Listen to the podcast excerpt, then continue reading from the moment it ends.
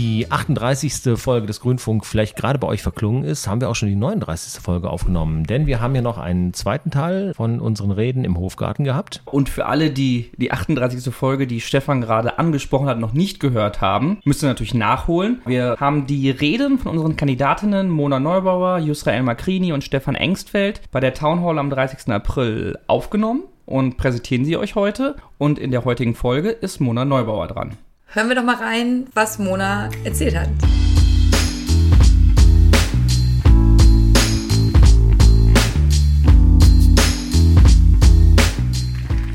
Lieber Felix, liebe alle, die ihr jetzt so lange ausgehalten habt, ich freue mich wahnsinnig, hier sein zu können.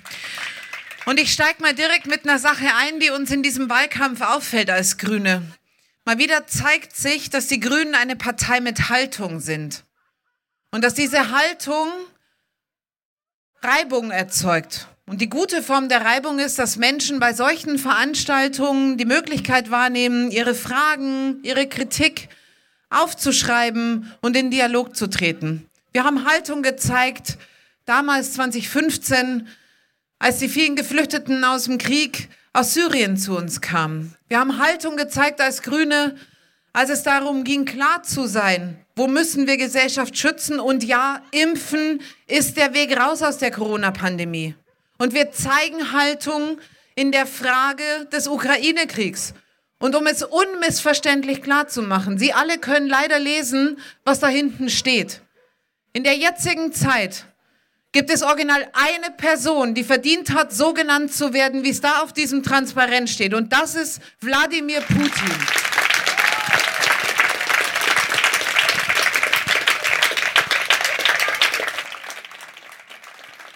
Was wir alle gerade seit dem 24. Februar erleben, ist, wohin es führt, wenn man erpressbar wird, dadurch, dass man einseitig fossile Rohstoffe von einem Kriegsverbrecher wie Wladimir Putin hat, um die Wirtschaft am Laufen zu halten, um die Wohnungen warm zu kriegen, um mobil zu sein. Und deswegen war es falsch, dass die Vorgängerregierungen diese Entscheidungen als wirtschaftspolitische Entscheidungen abgetan haben. Richtig wäre gewesen, es als das zu nehmen, was es war. Geostrategisches Vorhaben eines Mannes, dem es nicht reicht, Russland mit den Grenzen Russlands zu haben, sondern der mehr vorhat, der das alte Zarenreich wiederherstellen will. Aber davon können wir uns alle jetzt nichts kaufen, dass die Grünen immer schon gesagt haben, Nord Stream 2 ist ein Fehler, ist falsch. Aber was die Grünen jetzt gerade machen, was die Grünen jetzt gerade machen. Nämlich mit aller Entschiedenheit Politik zu machen dafür, dass wir rauskommen aus der Abhängigkeit von Gas, von Kohle, von Öl, von Kriegstreibern wie Putin und anderen Schurken. Das ist die Antwort. Und deswegen braucht es auch hier in Nordrhein-Westfalen endlich eine politische Kraft, die sagt, diese Erneuerbaren, diese Idee, Strom und Energie daraus zu erzeugen, dass die Sonne scheint oder der Wind weht. Das erleiden wir nicht länger, sondern das wollen wir gestalten. Und deswegen werden die Grünen, wenn wir ihr Vertrauen gewinnen, und in der nächsten Landesregierung stark vertreten sind, als eine der ersten Maßnahmen diese irrsinnige pauschale Mindestabstandsregel von 1000 Metern bei Windkraftanlagen abschaffen, weil das bremst den Ausbau und wir brauchen den Booster für die Erneuerbaren.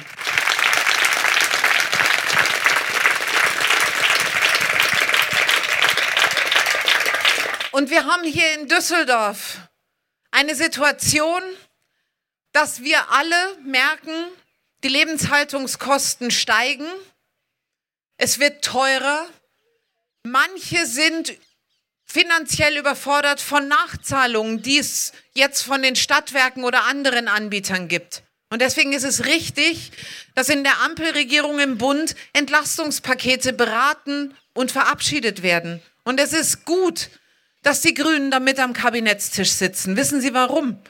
weil das dazu führt, dass wir zielgenau entlasten und nicht mit der Gießkanne quer durch die Gesellschaft. Weil jemand wie ich mit meinem Einkommen, ich bräuchte keine 300 Euro Tankrabatt. Ich, Mona Neubauer, habe gerne eine Regierung, die sich darum kümmert, dass dieses Geld denen, die den ganzen Tag arbeiten und trotzdem bei steigenden Mieten und Kurzarbeitergeldlohn nur noch kaum Geld haben, zu, äh, dem Monat zu überleben. Oder die Rentnerin, die mit der kleinen Rente klarkommen muss. Die braucht die Entlastung, nicht ich. Deswegen ja zu Entlastung, aber zielgenaue Entlastung, damit wir gemeinsam zusammenhalten in dieser Zeit, wo wir auch die Auswirkungen des Ukraine-Kriegs hier in Nordrhein-Westfalen und auch hier in Düsseldorf merken.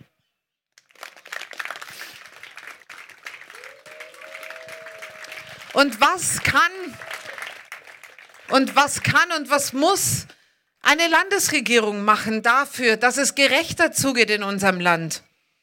Ich will es mal an zwei Stellen versuchen zu beschreiben, was wir machen werden, wenn wir das Vertrauen dafür gewinnen. Das erste ist, es ist das Jahr 2022. Noch immer hängt der Erfolg in Bildung davon ab, wie dick der Geldbeutel der Eltern ist oder die Postleitzahl, in dem die Kinder geboren werden. Es macht in Düsseldorf einen Unterschied, ob Kinder in Garath geboren werden oder in Pempelfort. Und liebe Leute, wir können darüber entscheiden, ob wir wollen, dass das so bleibt oder ob wir sagen, wir wählen eine Partei, die sagt, ja, wir werden die Ressourcen fürs Bildungssystem nach einem Sozialindex verteilen. Das bedeutet übersetzt, da wo die Ausgangslage schwieriger ist, da geht mehr Geld, da geht mehr Personal hin, als da, wo es gute Ausgangssituationen gibt für die Kinder. Wenn wir in Nordrhein-Westfalen dabei bleiben wollen und wir werden dabei bleiben, dass wir aus der Braunkohle, aus der Verstromung von fossilen Energien unseren Wohlstand generieren.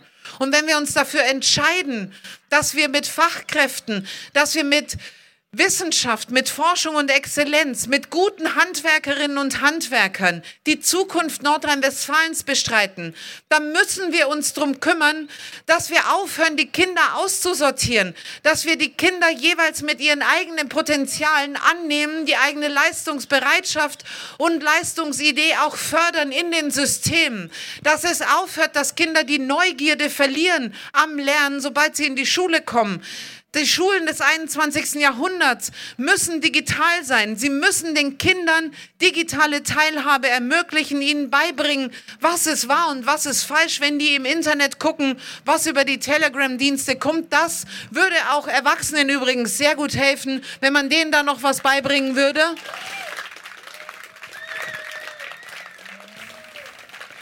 Und ja, wir brauchen mehr Lehrkräfte an unseren Schulen. Und ja, wir fordern das auch als Grüne. Aber weil wir alle zusammen wissen, dass diese Lehrkräfte nicht mit einem Schnipp da sein können, aber weil wir doch gesehen haben, was in den Schulen los ist während der Corona-Pandemie, weil wir doch gesehen haben, viele von Ihnen und von euch selber beteiligt, weil Sie Lehrkräfte sind, Eltern sind oder Schülerinnen und Schüler, können wir jetzt entweder so tun, dass das ganz schlimm war für uns alle und auch die armen Familien und die Lehrkräfte und die Schüler oder wir kümmern uns darum, dass wir die Lehrkräfte entlasten. Deswegen schlagen wir vor, wenigstens das, was wir konkret und akut tun können, nämlich sie von Verwaltungstätigkeiten und Bürokratisierung zu entlasten. Das zu machen, dafür sind die Leute da. Deswegen sagen wir 200.000 Verwaltungsexpertinnen an jede Schule eine, damit die Lehrkräfte Zeit haben für die Kinder, weil wir ernst nehmen müssen, dass die gelitten haben in dieser Corona-Pandemie und weil wir die Lehrerinnen und Lehrer mit Zeit ausstatten wollen, dass sie sich um die Schülerkinder, äh, Schüler kümmern können.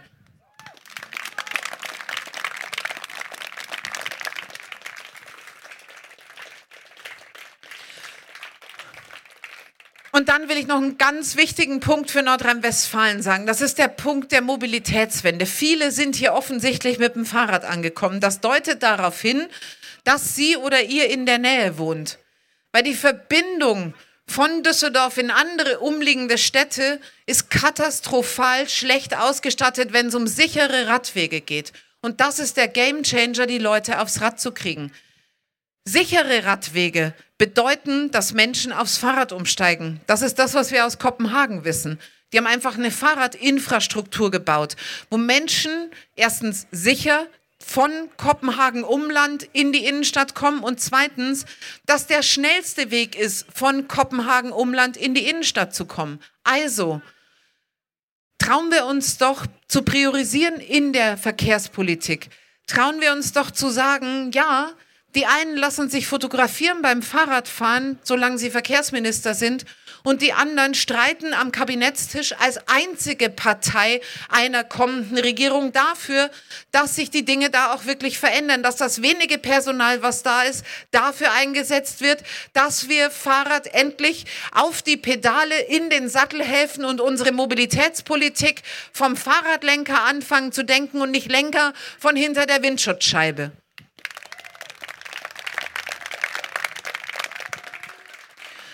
Und wenn jemand wie ich im Herzen dieser wunderschönen, dieser allerschönsten aller Städte am Rhein leben kann, in Pempelfort, jetzt ist es raus. Das ist, glaube ich, sogar mein Wahlkreis hier übrigens. Ich kandidiere hier, man kann mich hier direkt wählen. So, wenn jemand das Privileg hat, wenn es um Mobilität geht, ist es ein Privileg, so zu wohnen wie ich, nämlich mitten in der Innenstadt. Ich kann mobil sein mit Fahrrad, mit meinen Füßen und mit einer Bahncard. Ich brauche kein eigenes Auto. Und wenn ich mein Auto benötige, dann kann ich mir von unterschiedlichsten Anbietern aussuchen, mir eins zu leihen. Das endet aber ehrlicherweise schon außerhalb des Innenstadtbereichs Düsseldorf, geschweige denn außerhalb der Stadt Düsseldorf gibt es Angebote, die das ermöglichen. Und das haben wir jetzt lange genug alle zusammen als Problem beschrieben, dass gerade die Menschen im Land wirklich, also was sollen die armen Leute denn machen? Die brauchen ja ein eigenes Auto. Richtig, das ist der Zustand. Aber jetzt trauen wir uns doch einfach an die Lösung. Und diese Lösung, die wird nicht leicht sein, weil es ist nicht ein Kippschalter, den wir drücken und dann ist alles gut und das Land ist mobil, aber einen Anfang zu machen. Und unser Vorschlag ist, mit dem Schnellbusnetz, was flächendeckend ist in NRW bis 2025, einen Anfang dafür zu machen, dass Menschen, die nicht, so wie ich, in der Innenstadt einer Großstadt leben, auch ohne eigenes Auto oder wenigstens ohne Zweitwagen mobil sein können. Und das bedeutet, dass wir das, was wir gerade schon wieder sehen, nämlich den Zustand unserer Straßen, die verkehrte Verkehrspolitik gemacht, die gemacht wurde, entlang der Katastrophe an der A45, an der Sauerlandlinie, die Rahmedetalbrücke. Das ist vielleicht mehr unter dem, was ist in Lüdenscheid los, hier in Düsseldorf bekannt. Aber da ist Folgendes passiert. Es wurden die falschen Prioritäten gesetzt. Es wurde nicht geguckt, welchen Zustand hat diese Brücke eigentlich. Man hat nicht überprüft, wie ist der Zustand dieser Brücke, wie schrottig ist die eigentlich. Weil man in diesem zuständigen, in der zuständigen Behörde in Nordrhein-Westfalen bei Straßen NRW gesagt hat, wisst ihr, was unsere Verkehrspolitik der Zukunft ist? Unsere Zukunft ist Straßenneubau, Umgehungsstraßen. Umgehungsstraßen, Autobahnauffahrten, das ist unsere Idee von einer zukunftsfähigen Verkehrspolitik, weil das Ziel von Verkehrspolitik, das ist nämlich Landräten, Bürgermeistern und Oberbürgermeistern die Möglichkeit zu geben, Verkehrseröffnungsbändchen, Durchschneideaktionen für die Lokalpresse zu machen. Das ist nicht verantwortlich, wenn es darum geht, sauer verdientes Steuergeld in Infrastruktur zu verbauen. Verantwortlich ist, abzuwägen, was ist die nachhaltigste Lösung, Infrastruktur zu bauen?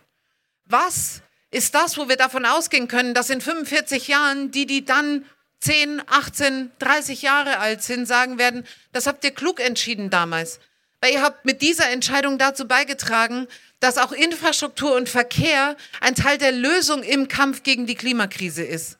Und deswegen ist neben dem Radfahren die nächste Priorität für uns das Sanieren von vorhandenen Straßen, statt sie neu zu bauen, aber richtig investieren in Bus und Bahn, weil das die Lösung für die zukunftsfähige Mobilität ist. Bus und Bahn, die komfortabel, in einer hohen Taktzahl, die Menschen von A nach B befördert und das Ganze bezahlbar in der Perspektive kostenfrei. Und ich sage in der Perspektive, ich verspreche hier nicht das Blaue vom Himmel, weil wir so viel aufzuholen haben im Investieren, aber wir müssen es hinkriegen, den bezahlbar zu machen, diesen öffentlichen Nahverkehr. Und dafür brauchen wir auch einen Bund, der dabei mitmacht und der aufhört, die, die, die einzelnen Autos von A nach B fahren zu subventionieren, sondern die Gelder umlenkt in eine öffentliche Infrastruktur, weil Mobilität auch eine Antwort sein kann und sein muss für Teilhabemöglichkeit in einer Gesellschaft.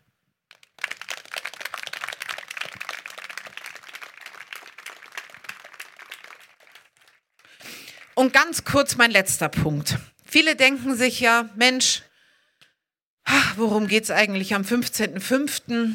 Ich kann Ihnen sagen, worum es nicht geht. Am 15.05. geht es nicht darum, ob der eine Mann oder der andere Mann irgendwie Kunst in der Staatskanzlei in einem neuen Büro aufhängen kann.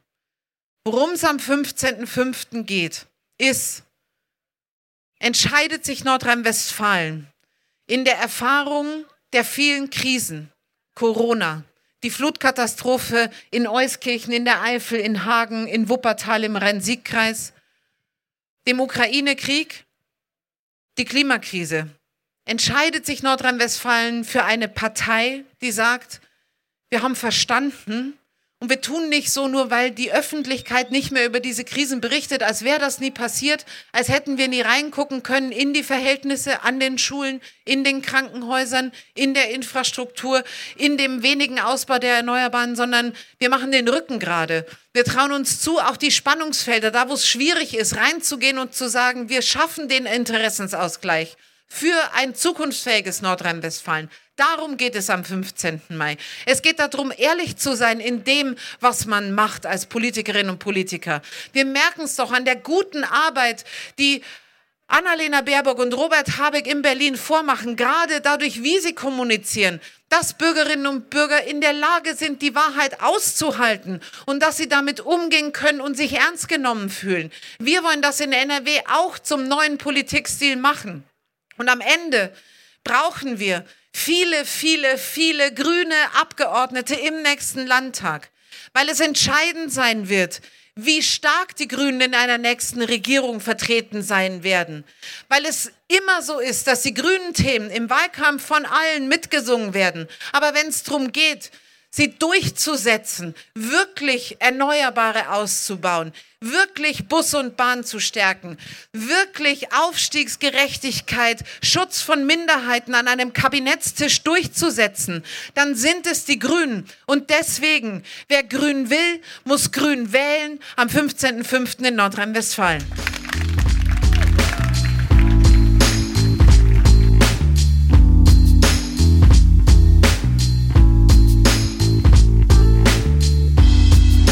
Damit sind wir auch schon am Ende. Schön, dass wir uns nochmal hierzu getroffen haben. Zum Glück war auch der gleiche Hund und der gleiche Vogel wie bei der letzten Aufnahme dabei. Nein, wir haben natürlich diese beiden Folgen zusammen aufgenommen und hoffen, dass wir euch damit einen guten entweder Rückblick für die, die dabei waren, auf diese Reden gemacht haben und allen anderen die Möglichkeit äh, gegeben haben, sie nachträglich noch zu hören. Das nächste Mal hören wir uns am 20. Mai, wenn wir euch wieder von der Ratssitzung berichten, die am 19. Mai stattfinden wird wenn ihr Feedback, Anregungen, Ideen habt. Themenwünsche? Äh, Themenwünsche unbedingt. Dann einfach eine E-Mail an podcast.grüne-düsseldorf.de. Wir nehmen aber auch einfach Komplimente an. Also kleine Sprachnachricht, wir senden das dann hier vielleicht auch. Bis dann. Ciao. Bis dann.